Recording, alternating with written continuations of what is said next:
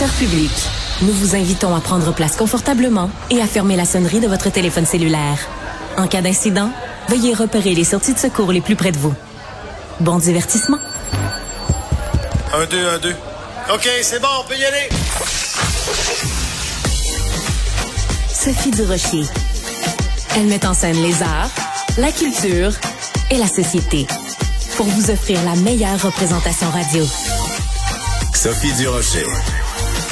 Tout un spectacle radiophonique.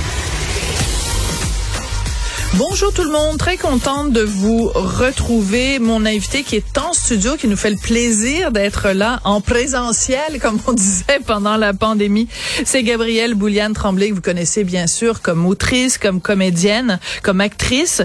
Ben là, elle vient euh, nous parler d'une lettre qu'elle a publiée, une lettre ouverte qu'elle a publiée dans le Journal de Montréal, Journal de Québec, qui est vraiment un appel à l'aide. C'est au sujet de la ligne téléphonique Interligne, qui est une, une ligne téléphonique pour venir en aide aux de la communauté LGBTQ2+. Et cette ligne-là est menacée. Donc l'heure est grave et Gabrielle avait envie de nous en parler. Elle est en studio. Bonjour Gabrielle. Bonjour Sophie, merci. Quel plaisir de vous rencontrer en personne. Merci pour l'invitation. Et ben c'est tout à fait normal parce que votre lettre m'a beaucoup euh, interpellée. Euh, on va peut-être commencer par le début, Gabrielle. C'est quoi Interligne? Interligne, en fait, c'est un service d'aide et de référencement euh, qui concerne la diversité sexuelle et la pluralité des genres. Euh, anciennement, c'était Gay Écoute. Alors ça, c'est encore pas Ça c'est bon parce que oui, c'est ça. Les, les gens connaissaient très bien le terme Gay Écoute. C'est ça. Donc c'est en fait Gay Écoute 2.0. Ah, absolument. C'était dans un dans une optique en fait de répondre à, à, à tous les besoins de la communauté, pas juste seulement orienté vers les personnes homosexuelles. Euh, le changement de nom s'est fait euh, il y a à peu près cinq ans et euh, dans le fond c'était c'était vraiment pour rejoindre le plus possible les gens euh, concernés par cette situation-là parce que c'est la communauté, les communautés LGBTQ+ sont vraiment sujettes encore plus à, à de la discrimination, euh, de la violence. Donc euh, cette ligne d'écoute là est spécifique pour ça. D'accord. Alors quand vous avez écrit votre lettre, c'est parce que la ligne est menacée. Euh, c'est tout à fait possible qu'à partir du 15 novembre, euh, la ligne de nuit ne soit plus là pour répondre aux appels des gens. Et il y a deux moments dans votre lettre qui m'ont vraiment touché, qui m'ont bouleversée, Ah oui? Gabrielle. OK. Vous dites, je serais morte si personne au bout de la ligne ne m'avait aidée.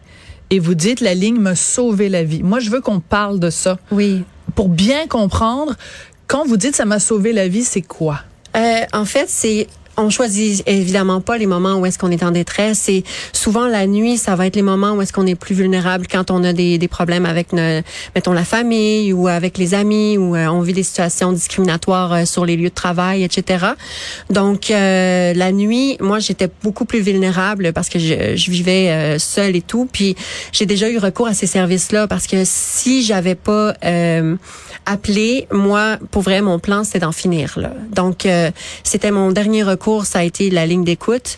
Et je suis tombée sur quelqu'un de- d'extraordinaire, euh, un- une personne euh, en écoute active qui m'a vraiment, vraiment écoutée, comprise. Et oui, j'ai pas pesé mes mots euh, quand j'ai dit euh, je serais morte parce que littéralement ça une sauvé la image. vie. C'était pas Non. une image pour faire, euh, pour euh, pour attirer la pitié Non, des gens là. C'est vraiment vrai. le cas pour moi et je le sais que c'est le cas pour des dizaines de milliers de personnes. Ça sauve des vies et le service de nuit, si il est, euh, il est en ce moment menacé, euh, c'est très précaire, ça va disparaître sinon si on n'a pas assez de financement. Euh, ça fait en sorte qu'il y a plus d'une dizaine de milliers de personnes qui n'auront pas accès le soir, alors qu'on sait qu'on est plus vulnérable le soir. Ouais, on l'est tous, hein, peu Oui. importe notre orientation, peu importe notre genre, peu importe notre âge. On est tous plus vulnérables le Oui. soir. On a comme des, des idées sombres qui nous qui nous Il y a moins de assaillent. distractions aussi, donc. euh, Oui, puis on est un petit peu en dialogue avec soi-même. Mm-hmm. La nuit, là, on se réveille le lendemain matin, puis on se dit, mon Dieu, pourquoi je pensais à ces choses-là la nuit? Oui. Mais je veux revenir, si vous le permettez, Gabrielle, puis je veux pas euh, être intrusive non plus dans votre intimité, mais je trouve que c'est important de mettre des mots sur ces situations-là, parce que, ben, je vous le raconte, euh, mon neveu est un homme transgenre. Et à à chaque fois que je le vois, il me sensibilise et il me répète à quel point quand on fait cette transition-là, à quel point il y a des moments de doute, il y a des moments de difficulté, il y a des moments d'acceptation, mais il y a aussi des moments de rejet de la part de la communauté au sens très large du terme. Est-ce que c'est un moment où vous vous sentiez rejeté, où vous avez fait appel à Interligne? Oui, l'isolement. On est très sujette à l'isolement, les personnes trans en particulier. Euh, puis juste avoir quelqu'un au bout du, du, fil, ça fait ça fait une différence énorme. Euh, puis ce qu'on ce qu'il faut comprendre aussi par rapport au gouvernement, qu'est-ce qu'on demande, qu'est-ce que ma lettre dit aussi. Moi, c'est un cri du cœur. Cette lettre-là, je l'ai écrite, je pense, en cinq minutes. c'est vraiment, il fallait que ça sorte et, et je peux pas concevoir parce que pourquoi j'y vais. Euh, parler ouvertement de ça, c'est parce que moi, j'ai eu recours à ces services-là et ça a changé ma vie, ça a sauvé ma vie. Et je sais que ça fait une différence concrète dans la vie des gens. Euh, et aussi, c'est que euh, on n'est pas encore considéré par le gouvernement comme un organisme qui vient en aide à la santé, euh, orienté sur la santé mentale, alors Pourquoi? que toutes nos actions sont portées vers là. Euh, à la base, on est considéré comme un organisme de diversité sexuelle et de genre. Euh, donc, euh, ça fait en sorte que le financement est moindre euh, que si on était considéré comme un organisme de santé mentale. Vous avez besoin de combien de sous? Ah, là, on parle de centaines de milliers là, de dollars. Euh, J'ai pas les chiffres exacts, mais Pascal Vaillancourt, directeur de ben, qui est vraiment rattaché à Interligne, euh, pourrait avoir plus de détails sur les chiffres exacts. Mais, mais ce que je comprends de ce que vous me dites, Gabriel, c'est que si l'organisme est simplement considéré comme un organisme comme un autre qui vient en aide à la communauté euh, LGBTQ2+, euh, ben c'est pas la même chose que si c'est un organisme qui vient vraiment en aide à la santé mentale. Et on le sait puis on l'a vécu tous pendant la pandémie à quel point le Québec au complet a souffert Oui. de, de, de troubles de santé mentale. Ça a été difficile pour tout le monde. Et je pense en particulier à la communauté LGBTQ2+. Totalement. Et c'est sûr que on pourrait, euh, oui, on pourrait se faire dire, ah, vous pouvez appeler à d'autres lignes euh, pour la santé mentale, mais c'est tellement important d'avoir quelqu'un qui connaît les enjeux de ce qu'on vit euh, quotidiennement. Pourquoi? Donnez-moi un exemple. Donnez-moi un Euh, exemple. parce que en fait, quand on est en détresse, on on veut pas nécessairement expliquer, éduquer l'autre personne sur notre Oui. réalité. On, on a besoin d'aide dans le moment, dans l'exactitude du moment, euh, et ça peut faire changer euh, le, le, le, le cours de notre vie. Oui. Donc, euh, c'est C'est-à-dire que si vous appelez, mettons, euh, un, un groupe d'aide pour le suicide, mettons. Oui. Bon, puis que vous êtes, vous êtes obligé d'expliquer, ben moi je m'appelle Gabrielle, puis moi je suis une, une femme transgenre, puis là voici ce que je vis. Ben là vous perdez du temps, puis pendant ce temps-là vous êtes pas en train de dire, ben je souffre puis j'ai besoin d'aide. Oui, puis en même temps, on sait pas sur qui on peut tomber. Quelqu'un peut Ah. peut invalider notre expérience aussi. De, De quelle façon, de par notre exemple? réalité? Euh, moi, ça m'est déjà arrivé d'avoir euh, eu recours à, à des services euh, qui étaient pas orientés LGBTQ+, et on m'appelait au masculin alors que mes pronoms c'est elle. Et c'est ma, ma réalité, c'est que je suis une femme trans. Oui. Donc, mais c'est comme euh, quand on n'utilise pas les bons pronoms envers la personne, c'est c'est pire que de pas la voir. C'est c'est c'est l'invalider. Oui, Oui. absolument. C'est comme si moi je m'adressais à vous, je parlais au masculin. Ben non, c'est Euh, sûr, ça c'est- C'est comme vous- oui, Oui, puis oui. vous seriez comme euh, ben, ben ben, je suis une femme. Donc c'est ça aussi, c'est la même logique pour le, les personnes trans euh, masculines ou féminines. Est-ce que une, une solution, une piste de solution, ce serait pas, par exemple, que dans différents or- organismes d'aide, il y ait aussi euh, des formations pour que les gens euh, dans ces différents organismes-là puissent mieux comprendre, par exemple, la réalité des gens trans. C'est sûr que c'est un volet à prioriser pour certaines personnes, mais en ce moment, pour Interligne, qui est déjà un expert dans le domaine, ça serait important que le gouvernement, euh, malgré toutes les parutions, on a été dans plus de 60 médias, euh, des mentions, euh, la lettre, mais aussi des interventions de Pascal Vaillancourt, etc.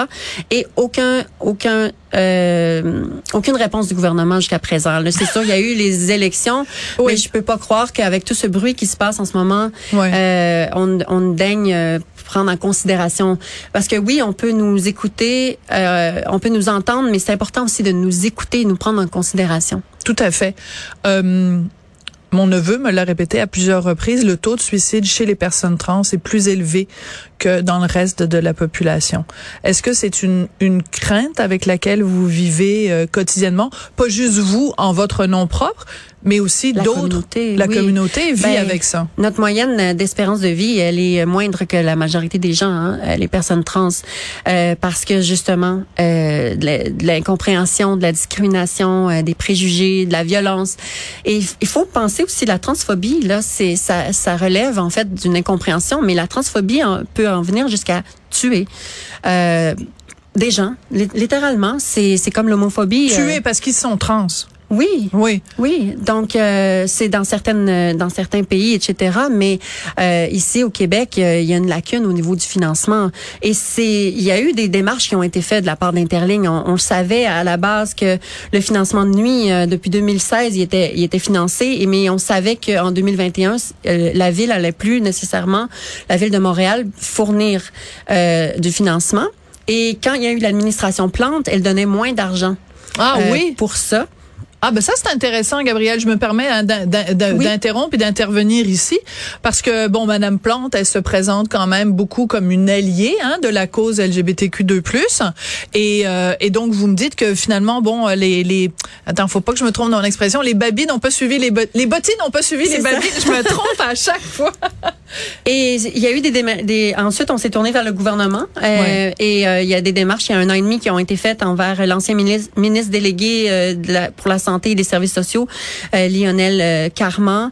Euh, et en même en février 2022 on a participé aux consultations budgétaires du gouvernement pour le budget 2022-2023 on a même écrit une lettre au ministre des Finances pour parler de la précarité de ça et on n'a pas eu de réponse. On n'a on n'a pas eu ni même qu'on a reçu notre notre appel à l'aide en fait. Ouais, ça c'est très agaçant parce que c'est une chose que d'écrire au gouvernement, d'écrire à un ministre, d'écrire à un élu ou une élue et d'avoir un, un nom, N-O-N.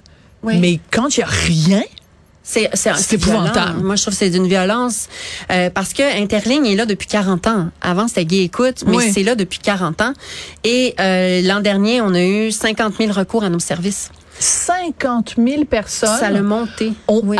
bon, par rapport à l'année d'avant? Et là-dessus, euh, compter à peu près 35% c'est la nuit. 35 de ces 50 000 euh, de ces 50 000 personnes-là euh, ont appelé dans le la fond, nuit. pour avoir de Donc, si je fais un calcul mathématique un peu boboche, là, mais mettons, ce serait 15 000 personnes qui ont appelé la nuit. En gros, là. Ouais, en- en donc, moyenne. si le, le service de nuit euh, se termine, ben, c'est 15 000 personnes potentiellement pendant une année qui n'ont plus de ressources vers qui se retourner. Et Interligne, c'est c'est vraiment bien la façon dont il fonctionne. C'est parce que on peut soit clavarder anonymement, on peut Ah. on peut soit euh, texter. Euh, pour l'aide, Euh, on peut parler au téléphone avec euh, de, de façon anonyme. Donc euh, et moi-même j'ai eu recours à un moment donné dans la pandémie, ça allait vraiment pas bien et j'ai bien sûr pas dit mon nom, mais j'ai eu recours à 2 heures du matin à quelqu'un puis qu'est-ce que j'étais comment j'étais contente d'avoir quelqu'un qui me comprenait. Pourquoi ça a été plus difficile pendant la pandémie, Gabrielle? Euh, ben c'est l'isolement. Euh, je veux dire, tout le monde est, est- que qu'on soit trans ou pas, on, on a vécu ce confinement-là général. Euh, ça a des séquelles importantes, des, des des conséquences importantes. Ça a laissé des séquelles sur plusieurs personnes euh, au niveau de l'anxiété sociale, parce qu'après on revient dans dans le monde de, entre guillemets normal et et euh, ça fait beaucoup de pression. Moi, c'était ça que je vivais, c'est c'est de la pression, l'anxiété sociale euh, était vraiment euh, plus haute qu'à- que d'habitude. Ma question était peut-être plus large. Pourquoi, pour les personnes transgenres, ça a été plus difficile pendant la pandémie? Ben parce que souvent on a été forcé d'être isolé. Des fois dans le climat familial, euh, c'est pas tout le monde Ah, qui accepte la transition. Alors quand on pouvait Ouais. plus sortir de chez nous, on est on est à- au- avec un père mettons qui qui ne reconnaît pas notre transidentité. Alors là, et ça fait des- de la tension, ça fait des pressions, ça fait ça fait vraiment du stress qu'on pourrait éviter si mettons la personne pouvait aller être, être hébergée ailleurs par exemple ou aller chez des amis, etc. Donc euh, Je comprends. ça a eu Il y a un espace de conséquences. Liberté qu'on avait dans la vie avant la pandémie, Ouais. où on pouvait se dire, ben, on, pour se changer d'air, parce que dans ma famille, c'est difficile. Oui. Ben, il y avait plus cet espace de on pouvait plus voir liberté-là. nos amis nécessairement donc il y, avait il y avait tout ça donc moi là, durant la pandémie ça le euh, puis j'ai pas été la seule on, on le dit tantôt euh, 15 000 personnes ont appelé le soir Ouais. donc euh, De façon plus générale, euh, Gabrielle, euh, comme actrice, comme autrice, je pense que vous préférez ce mot-là, autrice, oui.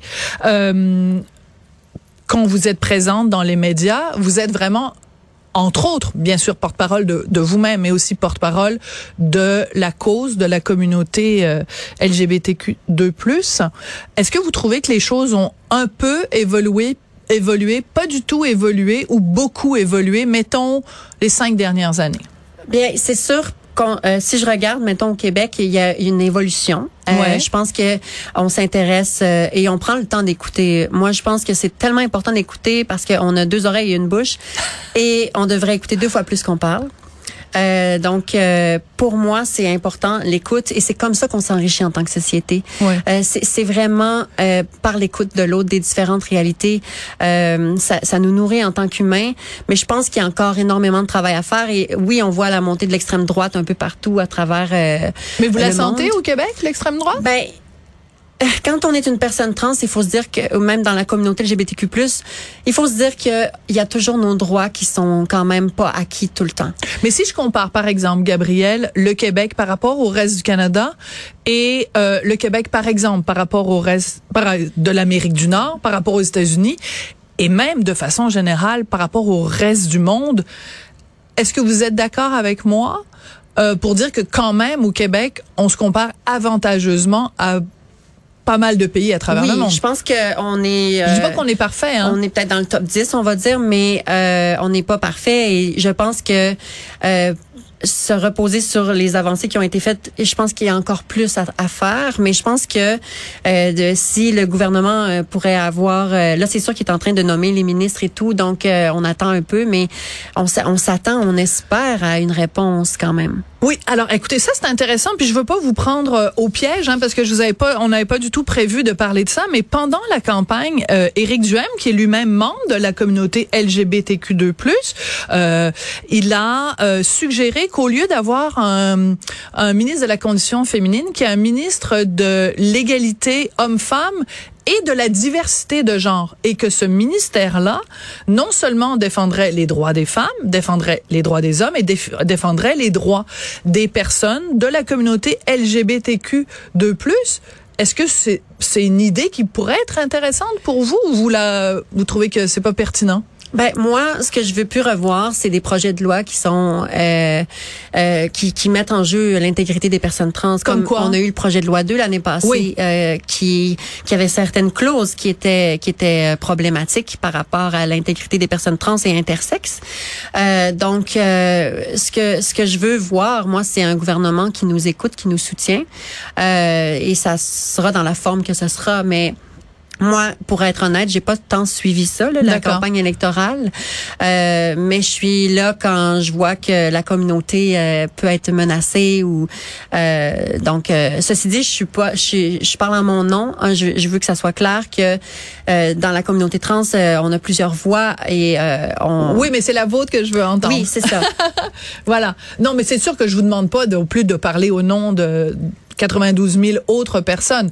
C'est votre opinion à vous. Et j'aime, j'adore votre réponse de dire, ben moi, ce que je veux, en fait, ce que vous nous dites, c'est je vais juger le gouvernement au projet de loi qui va mettre de l'avant. Parce qu'on s'entend que euh, les paroles, c'est quelque chose, voilà. mais les actions, c'est toujours ça qu'on priorise. On pourrait chanter comme, euh, comment s'appelle-t-il, Alain Delon avec Dalida, paroles et paroles et paroles. Ah, mais tu sais, à un moment donné, ça suffit. On veut des actions. Donc, on lance cet appel.